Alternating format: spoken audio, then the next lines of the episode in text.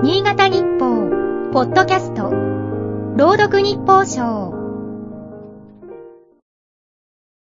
1月31日。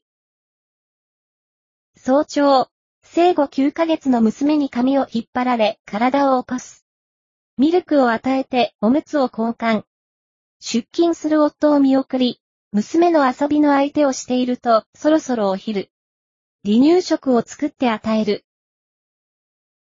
娘が昼寝している間に洗濯や掃除をこなし、起きた娘の相手をしていたらもう夕方。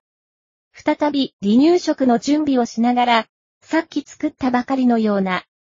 先日の本誌に載った育児休業中の女性の一日である。時には寝かしつけに苦労する。寝たと思って布団に置けば泣いて、の繰り返し。ヘトヘトになる。育休を取った男性が子育てをする場合も同様だろう。パートナーと協力し合うとしても、子供が幼いうちは自分の時間を確保することすら難しい。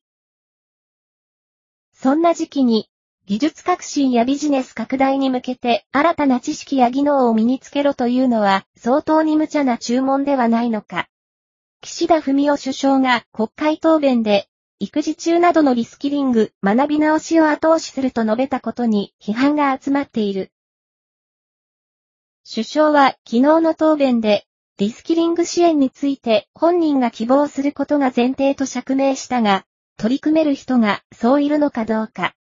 当初の答弁であえて育児中に言及したあたり、子育て現場の実態が見えていない姿が透けてくる。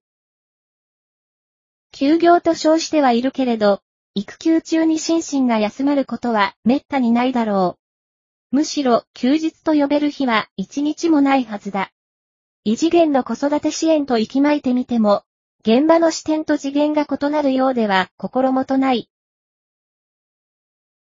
今日の日報賞は、FM ケントの音声合成システム、南がお送りいたしました。